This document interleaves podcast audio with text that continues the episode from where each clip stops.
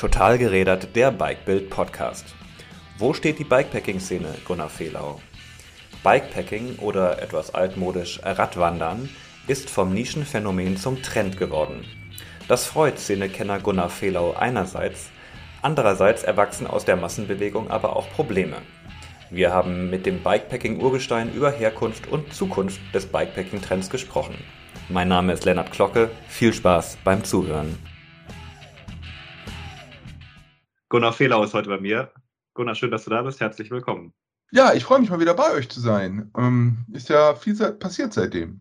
Ja, da müssen wir gleich drüber sprechen, was passiert ist. Ich versuche mal kurz, dich äh, unseren Zuhörern, die dich, die dich sträflicherweise noch nicht kennen sollten, kurz vorzustellen. Äh, ich als Bikebild-Redakteur kenne dich hauptsächlich als Chef des Pressedienst Fahrrad in Göttingen. Äh, ihr versorgt die Medien mit Content, richtet den Fahrradfrühling und Herbst aus, äh, wenn ich das so richtig in Erinnerung habe, und seid ganz nah am Puls der Zeit bei den Neuheiten der Branche, der Szene und ähm, ja, seid da so Medienpartner, mit denen wir auch sehr eng zusammenarbeiten. Äh, darüber hinaus bist du, und dann ergänze auch bitte gerne, wenn ich was vergesse, hauptberuflicher Szenegänger und Gravel-Afficionado.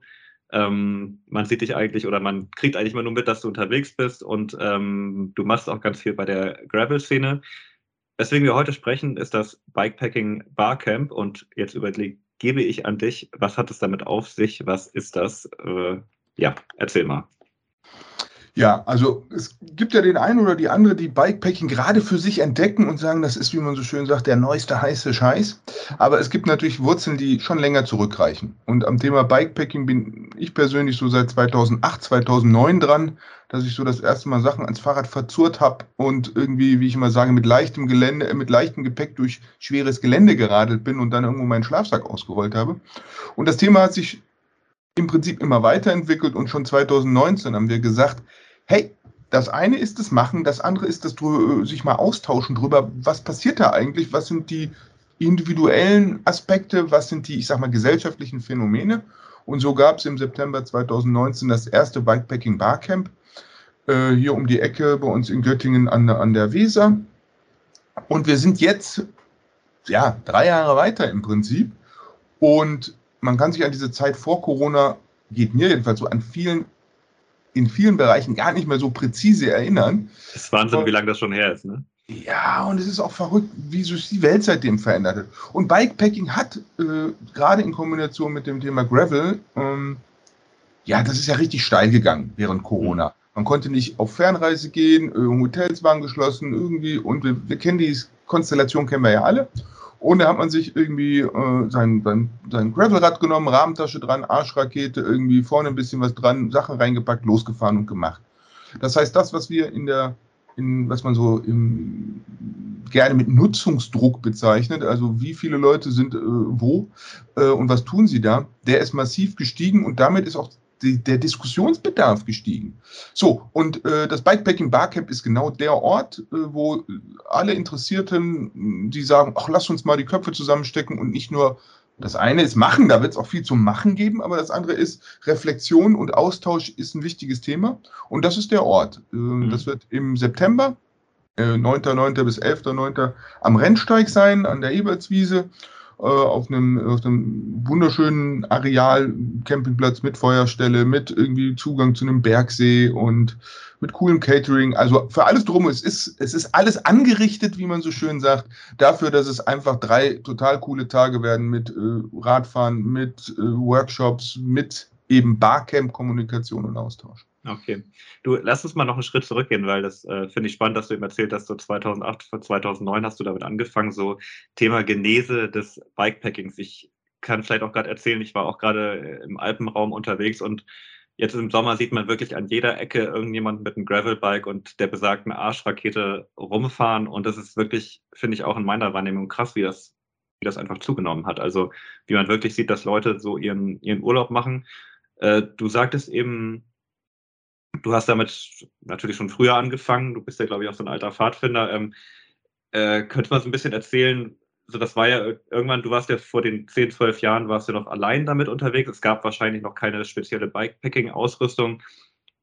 wie hatte sich das so damals bis Corona entwickelt und was ist dann eigentlich seit Corona passiert? Also puncto Ausrüstung, puncto Popularität, äh, auch eine, eine, Szene, die sich entwickelt hat. Wie, wie blickst du darauf? Na, erstmal finde ich, dass sich das in gewisser Weise demokratisiert hat. Ähm, was so Zugangs-, Niedrigschwelligkeit angeht, was Mitmachen angeht, was Preise angeht, was Verfügbarkeit angeht. Ähm, also, wenn man sich an zwei, ich, das ist wirklich, das ist Opa erzählt vom Krieg, ja. Also, als ich habe, ich habe eine E-Mail, ich habe original die erste Bestellung, die heute heißt die Firma Revelate Design. Früher hieß sie Epic, äh, äh, Eric Parson äh, in Alaska. Ich war die original erste deutsche Bestellung, die er verschickt hat. Das erste Mal, dass er ein Paket nach Deutschland gemacht hat, irgendwie ging an mich. Und das war 2007 oder 2008. So. Ähm, damals gab es das war das erste Jahr, wo es die Tour Divide gab. Schönen Gruß an Matthias, äh, Redaktionsleiter, der wir denken noch, an dich. wir denken an ihn, der gerade noch auf den letzten, die letzten Meter genießen darf, sagen wir es mal so, aber die setzen ihm auch ordentlich zu.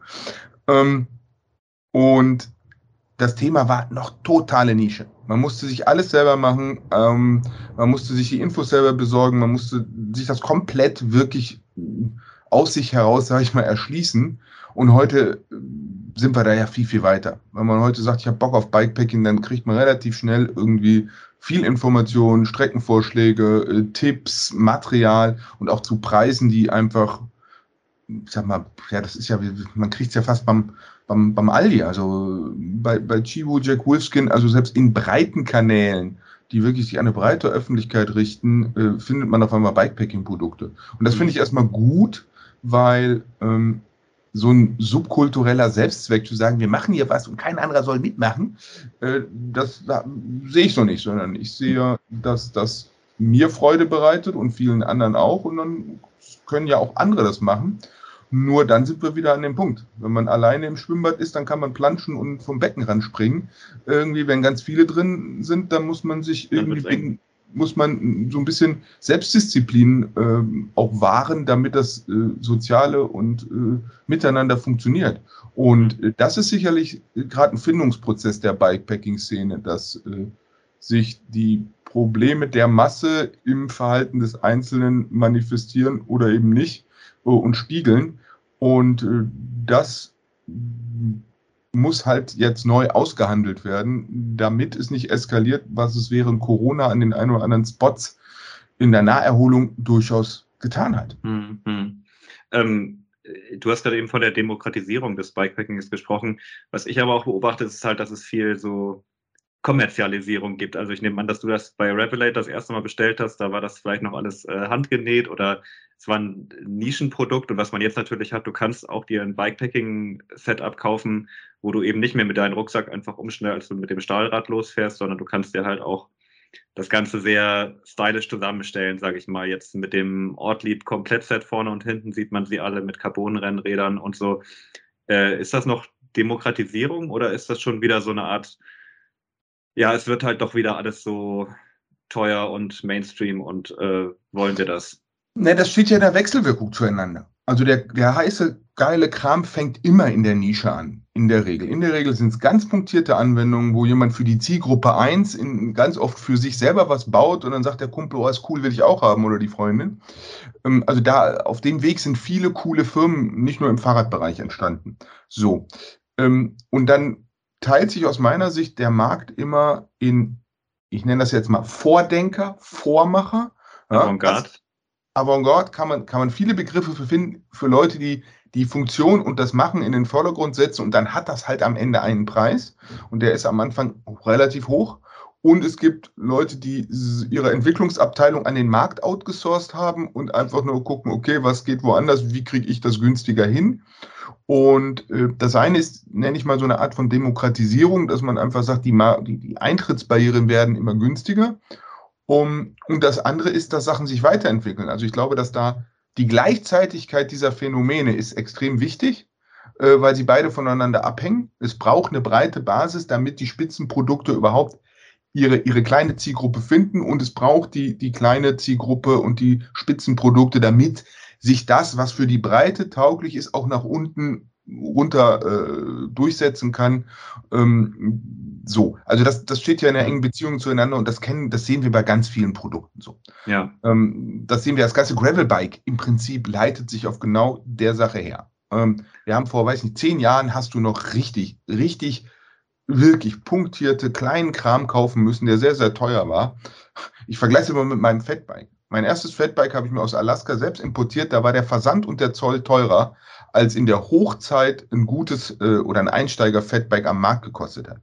So, ähm, und das kann man auch nicht erwarten, dass Leute irgendwie in, in Alaska Kram bestellen, den selber verzollen, nur damit sie irgendwo mitmachen. Sondern die wollen zu ihrem lokalen Radhändler gehen und wollen sagen, ey, ich will mit meinem Gravelrad Bikepacking machen, was hast du denn? Und dann zeigt der eben von bekannten Marken zu guten, attraktiven, nennen wir es mal Einstiegspreisen, sowohl Räder wie Taschen, wie Zeugs.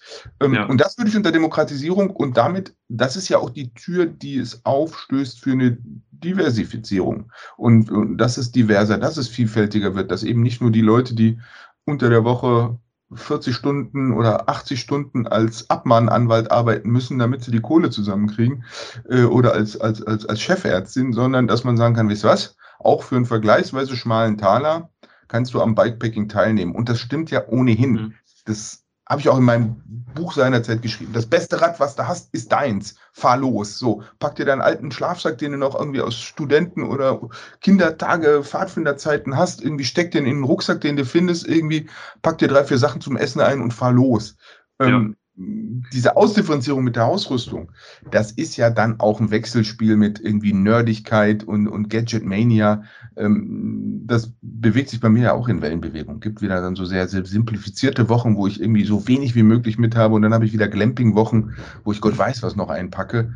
Ähm, das kriegt ja dann irgendwann auch ein bisschen Selbstzweck, den man ja. Also das Bikepacking kann man auch von diesem Selbstzweck befreien ähm, und dann ist es eigentlich total einfach, simpel und günstig.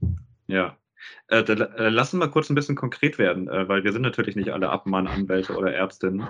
Ähm, wenn man jetzt wirklich sagt, so ich habe davon gehört, möchte mit, mit Bikepacking anfangen, äh, brauche ich die Arschrakete, brauche ich äh, die Lenkertasche oder einen Spezialschlafsack oder ähm, das ist ja sowas, die Frage ist ja auch, wo fängt das an? Brauche ich ein Zelt oder penne ich doch lieber im Hotel oder äh, sowas so, ich würde schon dich fast um eine Definition bitten, aber ich weiß ja auch selbst, wie schwierig das ist. Kannst du sowas?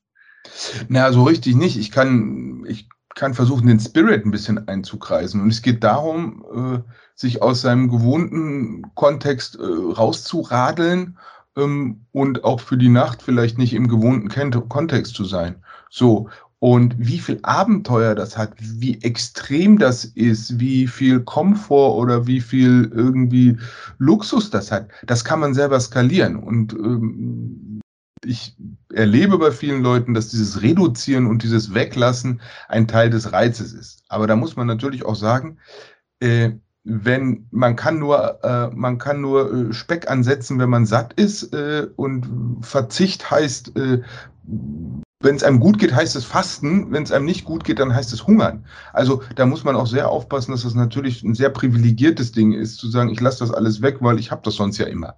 Aber für viele, ähm, für viele, für viele ist es das, ja, dass sie sagen, okay, zu Hause habe ich salopp gesagt, äh, fließend Wasser, irgendwie die Heizung ist warm, das Dach ist dicht, irgendwie der Kühlschrank ist voll.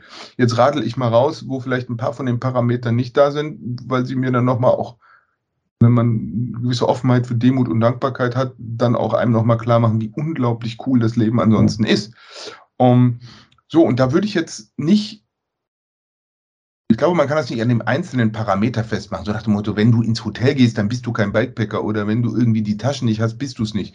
Da wäre ich vorsichtig und da fallen wir auch in eine historische Falle rein, in eine europäische oder mitteleuropäische Falle. Im amerikanischen ist dieser Bikepacking-Begriff nicht so eng an die Packtaschen gekoppelt.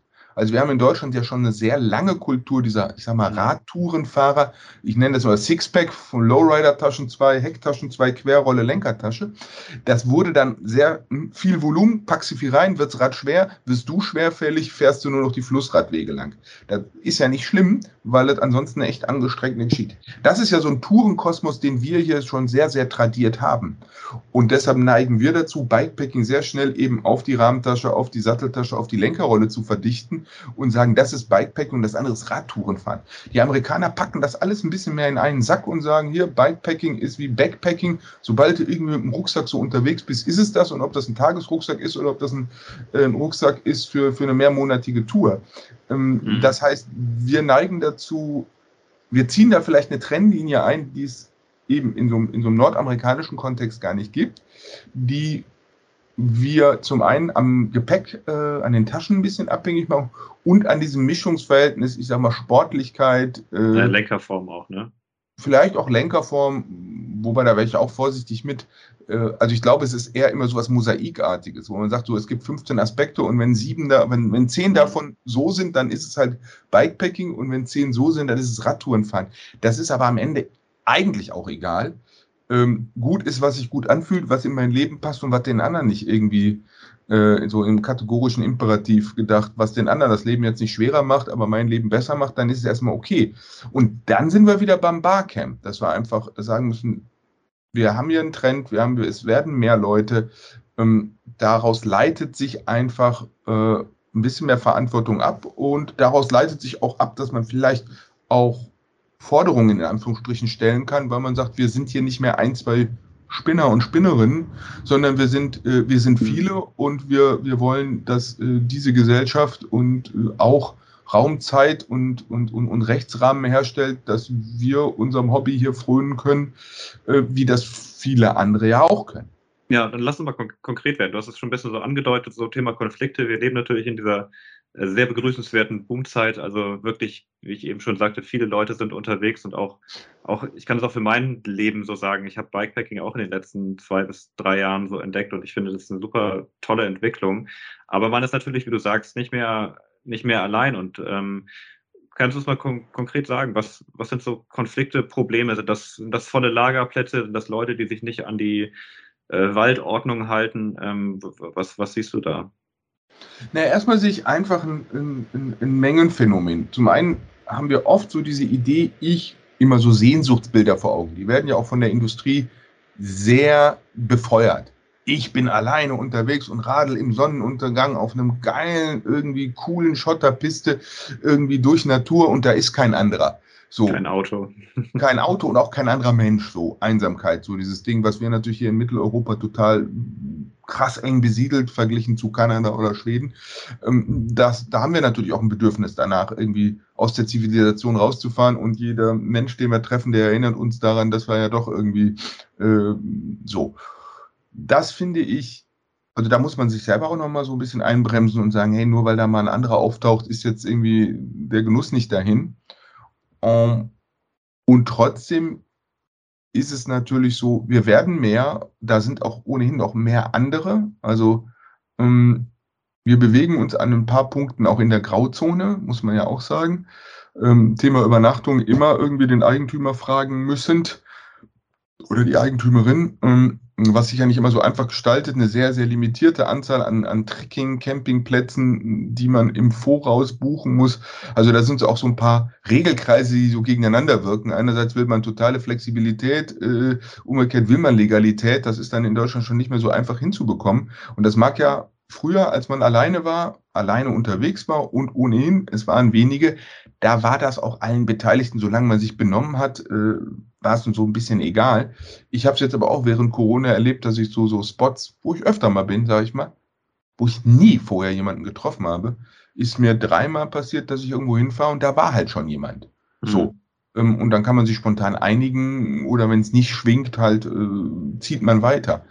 Ähm, also da hat man schon so als anekdotische Evidenz bemerkt, oh, es sind ein paar mehr unterwegs, irgendwie, es wird ein bisschen enger. Reden wir dann über Bikepacker oder auch auf Wanderer oder keine Ahnung, Wohnmobilmenschen? Da Wanderer, da steht mal ein Womo, da ist mal ein Wanderer, da ist mal ein, ein, ein anderer Bikepacker, das, das äh, mischt sich so.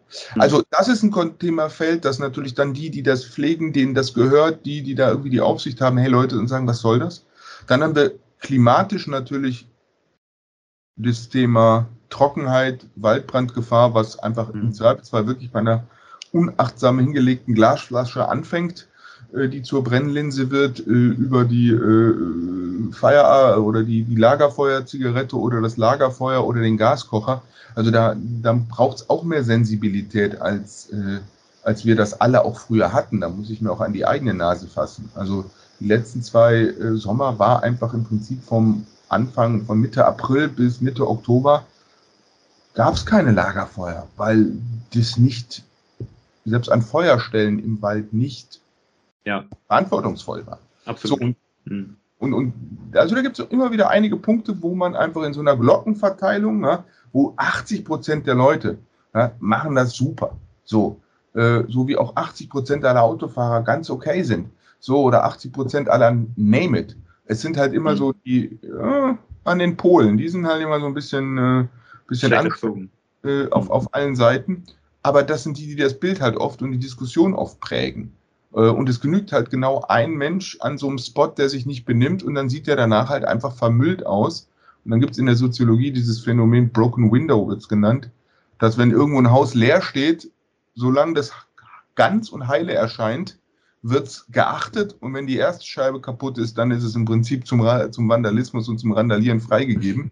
Ähm, und so ist es auch, wenn so ein Spot das erste Mal so ein bisschen mehr verdreckt ist, dass er nicht mehr ganz so urig aussieht, äh, dann hat, haben die, die dann das nächste Mal dort sind, äh, so nicht mehr so ein Verantwortungsgefühl. Und es muss genau umgekehrt sein. Man muss mehr Müll aus dem Wald mitnehmen, als man mit reinbringt dann, dann hat das, äh, dann hat das eine, eine, nachhaltige Perspektive. Wenn man sagt, oh, die Spots werden eigentlich besser dadurch, dass da ab und zu mal jemand liegt, weil er den, den, den Müll von anderen mitnimmt. Mhm. Ähm, und, aber das Barcamp ist jetzt nicht so, ist jetzt nicht so eine Selbsthilfe-Problemgruppe. Das ist, muss man natürlich auch klar sagen. Wir werden äh, super coole Sachen machen. Wir haben das letzte Mal eine, eine, Zeltparade gemacht, dass man einfach mal jeder, der wollte, konnte sein Zelt so vorstellen und auch mal Leute reingucken lassen. Dann hast du eine Gelegenheit, da 20, 30 Zelte, die perfekt fürs Bikepacking sind, an einem Ort zu sehen und nicht, dass da irgendein Marketingverkäufer dir irgendwie das Ohr äh, zubrabbelt, sondern die oder der es gekauft hat und sagt, hey, du benutze ich, finde ich super, würde ich mir wieder kaufen oder habe ich gemerkt, weißt du, beim nächsten Mal würde ich was anderes kaufen. Das gleiche mhm. haben wir mit Rädern gemacht. Also da kann man positiv gesprochen sich vor, vor vielen Fehlkäufen ähm, äh, schützen und negativ gesprochen kann man mit viel, viel Sehnsucht nach Hause kommen und sagen, es lacht, ja. die Karte glüht, ich habe hier so viel gutes Zeug gesehen, wie ich jetzt auch alles. Ähm, wir werden Ausfahrten machen, es wird äh, Workshops geben und die thematische Ausgestaltung am Ende. Ja, die findet ja bei einem Barcamp vom Format her vor Ort statt. Die Leute, die dort sind, jeder kann ein Thema vorschlagen, dann gibt es so ein Abstimmungsverfahren und dann wird über die Themen gesprochen, die vor Ort eine Mehrheit finden oder Gruppierungen finden. Und die Logik bei einem Barcamp ist auch, wenn eine Gruppe, ein Thema sich entwickelt innerhalb der Gruppe, dann ist da auch keiner, der auf, sagt, hier, wir haben ja eigentlich zu dem Thema angefangen. Wenn das gruppendynamisch in irgendeine Richtung geht, dann wird halt über was anderes gesprochen. Oder wenn also ihr, ihr, habt, ihr habt keinen Flipchart mit einer Agenda da in der Ecke stehen, oder? Wir haben ganz am Anfang, einmal wird ein bisschen geflipchart, dass man mhm. so dieses erste Strukturieren, wer hat eine Idee und, und wo finden sich Mehrheiten, da muss man so ein bisschen was um dem, so, so ein Gefäß einmal zu geben. Äh, aber was dann inhaltlich da passiert, da können Dinge sich bewegen. Und wir können auch sagen, vom letzten Barcamp, also der Bikepacking Deutschland e.V., der sich darum kümmert, dass einfach ähm, es für die, die sich organisieren wollen, da einen Hafen gibt. Ähm, das ist Ergebnis des letzten Bikepacking Barcamps gewesen. Und ich bin mal gespannt, was wir dieses Jahr an, an Thema ausfindig machen äh, und was es dann äh, daraus sich ableitet. Ich bin ganz frohen Mutes. Äh, den einen oder andere und den, den einen oder die andere aus der Szene kenne ich ja auch. Und wenn ich gucke, wer sich schon alles angemeldet hat, würde ich sagen, das wird äh, ein, ein Stell dich ein von interessanten, klugen, netten, tollen mhm. Menschen. Ähm, und äh, mit dem einen, der anderen habe ich schon mal am Lagerfeuer abends ohnehin mal geschnackt oder auch ohne Lagerfeuer, wir hatten es gerade, äh, und kann sagen, ey, das wird super. Also ich ja. habe ich hab Bock. Also an dieser Stelle äh, einmal groß Werbung gemacht fürs Bikepacking Barcamp. das, äh, Gunnar, sag mal schnell die Internetseite. Ja, ja, äh, bikepacking-barcamp.de. Kann sich, glaube ich, jeder merken. Ja, das ähm, ist äh, äh, kannst du uns noch mal so ein bisschen mit in die Szene reinnehmen? Wie hat sich das in den letzten Jahren entwickelt? Also natürlich mit steigender Popularität werden da auch natürlich mehr Leute irgendwie aktiviert, machen mit, aber letztendlich ist eine Szene natürlich auch mal ein harter Kern und nicht jeder, der sich jetzt äh, äh, Bikepacking-Taschen Rad schraubt, engagiert sich gleich in diesem Bereich. Äh, wie, wie ist das so, so geworden in den letzten Jahren? Ja, das ist schwer, weil ich da natürlich ähm, nicht ganz objektiv drauf gucken kann, weil ich natürlich auch ein bisschen mittendrin bin. Du bist Was die ich Szene. Äh, hm? Du bist die Szene. Nö, das mit Sicherheit nicht. Aber ich bin mit drin und, und, und über die verschiedenen Sachen, die ich mache. Aber, also ich glaube, es findet gerade eine Zellteilung statt. So. Also wir merken dass gerade, wenn wir auf dieses Thema Gravel gucken, dass einfach da so eine, der UCI-Rennzirkus und Sport und, und irgendwo so diese Mountainbike Cross Country und, und Rennrad äh, Straßenrennen ähm, Aspekte einfach mit 40 Millimetern auf Schotterpisten ausgetragen werden. Das Sport, finden könnte man sagen. Einfach. Nö, das andere kann auch schon Sport, Wettkampfsport, vergleichender ja. Wettkampfsport, äh, wie es in Verse Lebensversicherung immer heißt, äh, in denen Zeitnahme und Vergleich ein wesentlicher Charakterzug und, äh, und Faktor ist. So ähnlich ist es, steht es in den Lebensversicherungen drin, äh, dass man wegen zum Ausschluss von solchen Wettkämpfen. Also das ist das eine. Das heißt, wir erleben da eine gewisse Art von Professionalisierung, Dynamisierung, äh, Wettkampf, äh, also wird kompetitiver.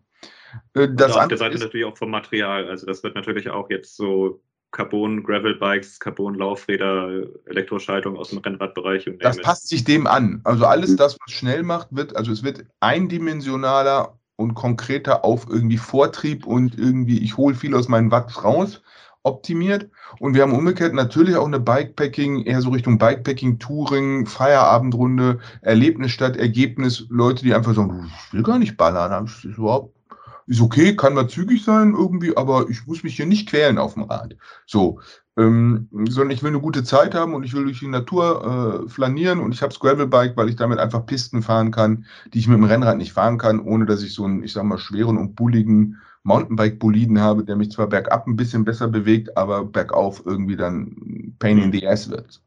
Ähm, also Wenn ich da mal kurz einhaken darf, also ich finde das, glaube ich, in meiner Wahrnehmung einer der wesentlichen Erfolgsfaktoren für Gravelbikes, weil ich nehme das, sehe das in meinem Freundeskreis auch, also dass sich jetzt wirklich mehrere Leute für äh, Gravelbikes begeistern und mich fragen, hier kannst du mir eins empfehlen oder welche soll ich nehmen oder haben sich jetzt schon Gravelbikes gekauft. Das sind alles Leute, die hätten sich niemals ein Rennrad oder ein Cross-Country Mountainbike oder whatever gekauft oder auch, die da auch sagen, so ein Trekkingrad ist mir auch irgendwie so ein bisschen zu sehr Oma. Und genau in diese Nische schlägt eben, eben das, das Gravelbike, dass die sagen, so irgendwie so richtig, so, so Feierabendrunde ist okay und wenn es am Ende am Zelt ein Bierchen gibt, auch geil. Aber ich habe keinen Bock, mir die Beine zu rasieren und am, äh, auf, der, auf der Landstraße nach Watt zu fahren. So, das ist so ein, also glaube ich, so ein so ein massiver Faktor, der damit reinspielt. Also das ist eins, dass die Leute ihre Entscheidung, welches Fahrzeug und wo bewege ich mich, äh, eigentlich ver vertagen können. Das ist richtig. Das war einfach nicht mehr. Früher war so, oh, du willst sportlich fahren, ja, dann musst du Mountainbike oder ein Rennrad kaufen. Was willst du nun? Und da musste man sich sehr früh, sehr grundsätzlich entscheiden. Äh, und beim Gravelbike muss man das nicht und das deckt sich auch mit den Verkaufszahlen. Es ist ganz klar, das Einstiegs-Gravelbike hat massiv beim Einstiegs-Rennrad und beim Einstiegs-Mountainbike gewildert. Äh, äh, könnte man es mal etwas äh, brachialer formulieren. Und, aber das ist aus, der, aus, aus einer Fahrerinnenperspektive ja super. Ich habe ein Rad, das bis zu einem recht hohen Maß an Sportlichkeit mir beides ermöglicht. Und sollte ich dann total dem einen oder dem anderen verfallen, ja, dann kann ich ja nachjustieren und mir doch noch ein echtes Mountainbike oder ein echtes Rennrad kaufen. Oder ich treibe das halt weiter und fahre Gravelrennen. Also das, äh, also das ist ein bisschen so ein Kaminzugeffekt und das ist gut und das ist richtig und das prägt die Szene und es ist jetzt so ein bisschen, noch vor ein paar Jahren war es so, wenn man irgendwo lang fuhr und man hat einen anderen Gravelbiker, Gravelbikerin getroffen, dann war das, ich sag mal so, ein relativ ähnlicher, ich nenne das jetzt mal hochgestochen, Wertekanon. Die haben alle irgendwie so ein bisschen Taschen am Rad gehabt, die haben alle so ein bisschen so ein Freiheitsding gehabt, die sind alle ein bisschen rausgefahren und der eine ist halt gemütlich gefahren und die andere ist geballert. Und heute ist es so, dass du mitunter sehr, sehr unterschiedliche Charaktere auf ein und derselben Radmodell triffst. Ähm, und damit ist es wieder normal, ähm, weil das passiert ja beim 911er Porsche auch schon und beim, äh, beim, beim City-Rad auch schon. So, also wir sind da aus unserer kleinen Nischigkeit als Szene entwachsen ähm, und trotzdem gibt es natürlich sowas wie einen harten Kern äh, im positiven Sinne. Äh, einfach Leute, die das äh, sehr, sehr punktiert auf eine bestimmte Art und Weise zelebrieren. Ähm, ja, solange Platz ist, da sind wir wieder bei dem Thema, solange mhm. Platz und Raum für alle ist, ist das ja okay. Problematisch wird es halt, wenn äh, es halt eng wird auf den Wegen so und, und an den Spots. Ja. ja. Aber ich würde es auch, man muss ja auch sagen, es ist ja nicht so, als ob marodierende Herrscher von Millionen von Bikepackern jedes Wochenende äh, raus, rausfahren und irgendwo ihren Schlafsack ausrollen. Ähm, wir sind immer noch, äh, das ist jetzt nicht der Breitensport Fußball. Ja. Ich würde sagen, da gibt es auch noch eine andere Art Fahrzeug in Deutschland, die wesentlich mehr Platz für sich beansprucht als Fahrradfahrer oder Gravelbiker im Speziellen. Sind wir, sind wir auch äh, und trotzdem können wir uns an die eigene Nase packen und können sagen, inwieweit äh, balancieren wir unser eigenes äh, Fahren so aus, dass es äh, die, die anderen nicht stört. Ja. So. Ja, und Aber, was, ja. diese, was diese Wachstum, Wachstumsschmerzen angeht, ich äh, äh, kann natürlich schlecht vorwegnehmen, was ihr da auf dem äh, Bikepacking Barcamp besprechen möchtet. Nichtsdestotrotz so brauchen, brauchen wir da so sowas wie Regeln oder mehr ausgewiesene Spots? Brauchen wir so eine Art Knigge für Gravel-Biker? Ähm, was, was schwebt dir da ganz konkret vor? Du, also, natürlich würde ich, mein erster Reflex wäre sagen, oh, so ein Jedermannrecht wie in, wie, wie in Skandinavien wäre super, aber so ein Jedermannrecht interagiert und funktioniert ja nur mit einer verinnerlichten Kultur und Umgangskultur. Und die haben wir gegenwärtig noch nicht. Also ein Jedermannrecht, wenn man das jetzt einfach so einführen würde, dann wäre das ungefähr so sympathisch und wenig chaotisch wie das 9-Euro-Ticket gerade, wo man sagt, in der Sache gut, aber in der Umsetzung hui, hui, hui, hui. Ähm, insofern würde ich sagen, ähm, man kann sicherlich überlegen, wie kann man die Anzahl der legalen Spots in, in schönem Ambiente erhöhen. Äh, wie kriegt man eine Umgangskultur hin, dass wenn die nicht nur schön eingerichtet sind, sondern auch schön bleiben. Ähm, wir werden als Thema sicherlich sowas wie, äh, also Diversity ist ein großes Thema. Das ist an vielen Stellen noch, ist das gegenwärtig noch viel aus einem Holz geschnitzt. So, äh, wer da so auftaucht und die Szene wird auch bereichert und, und, und, und wird, ähm, also zum einen ist es was Tolles, was jeder bitte tun sollte und dann ist es auch egal, welche Farbe, welche äh, geschlechtliche Ausrichtung, was auch immer. Ist cool, Lagerfeuer, irgendwie durch die Natur fahren, irgendwie sich selber erleben, funktioniert, glaube ich, für jeden und jede.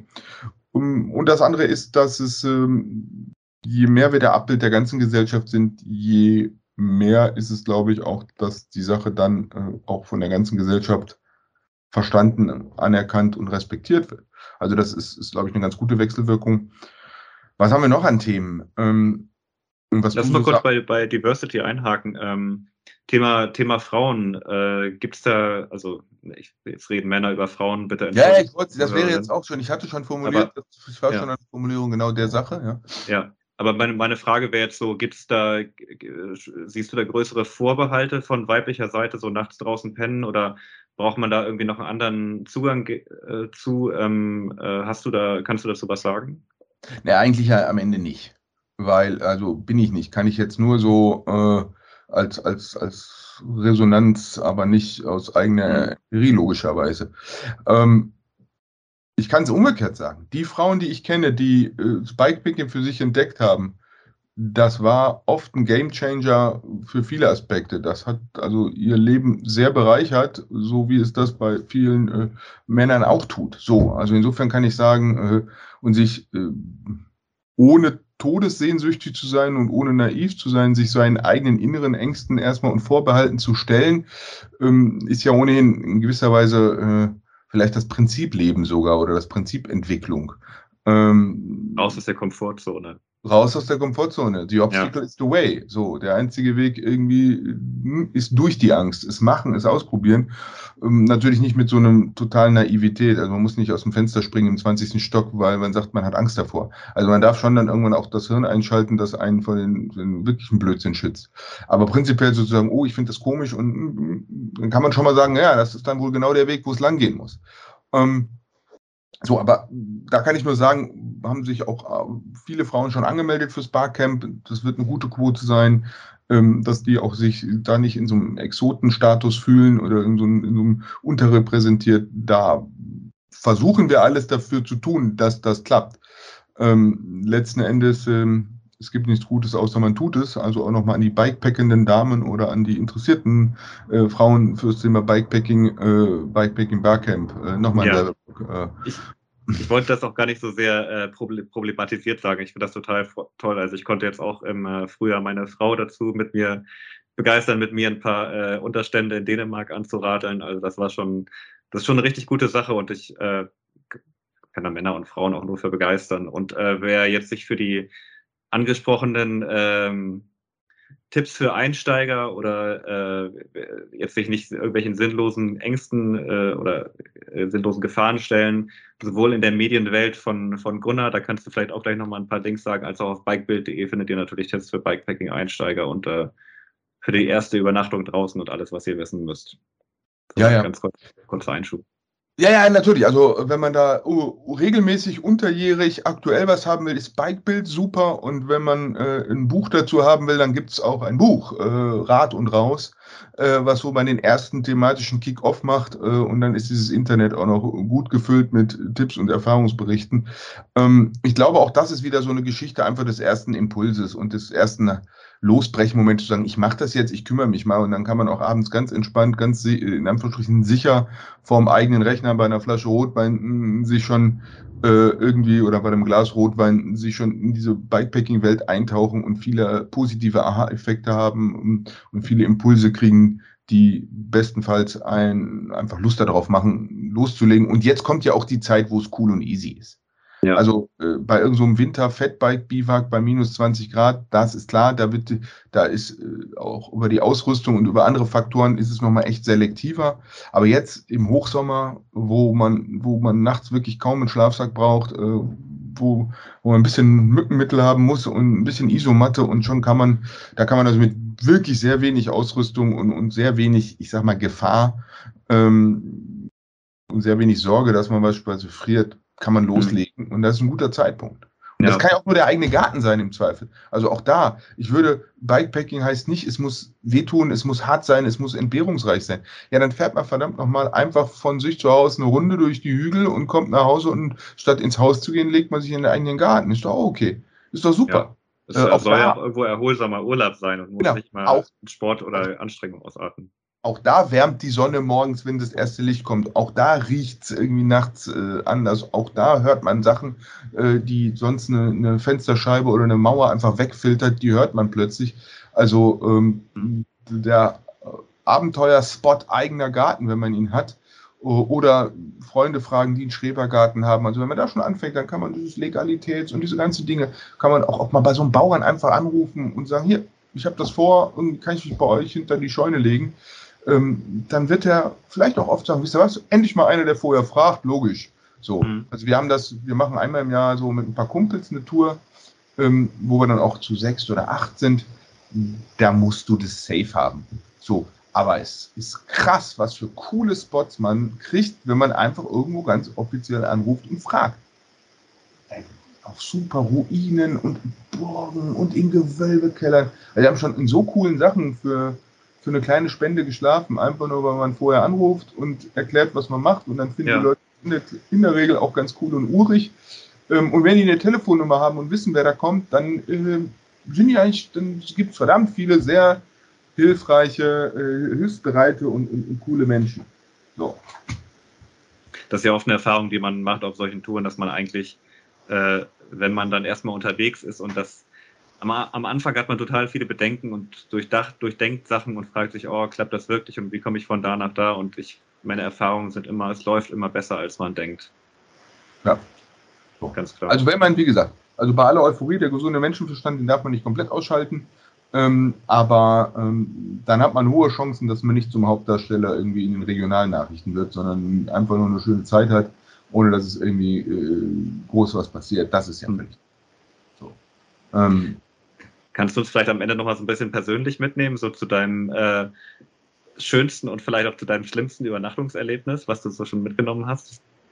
Das ist nicht überlegen. Also schönste ist echt schwer, weil da waren schon solche Knaller dabei. Ähm ich, das finde ich echt total schwer.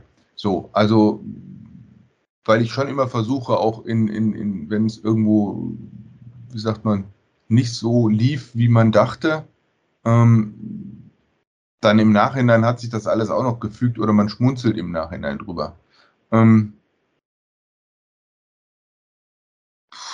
nee, so richtig. Äh, ich finde, ich sag mal so, der schönste äh, Overnighter ist immer der nächste. Ähm, weil irgendwo machen und, und, tun und rausfahren, äh, das ist immer äh, gut und die nächste Gelegenheit, wenn so kommt, die zu ergreifen, das ist doch erstmal das Schönste. Ähm, und es muss nicht immer alles Instagrammable sein. Es kann auch einfach nur eine nette Zeit sein, ohne tolle Fotomotive. Ähm, Vielleicht muss man auch gar keine Fotos machen unterwegs, sondern darf es einfach genießen.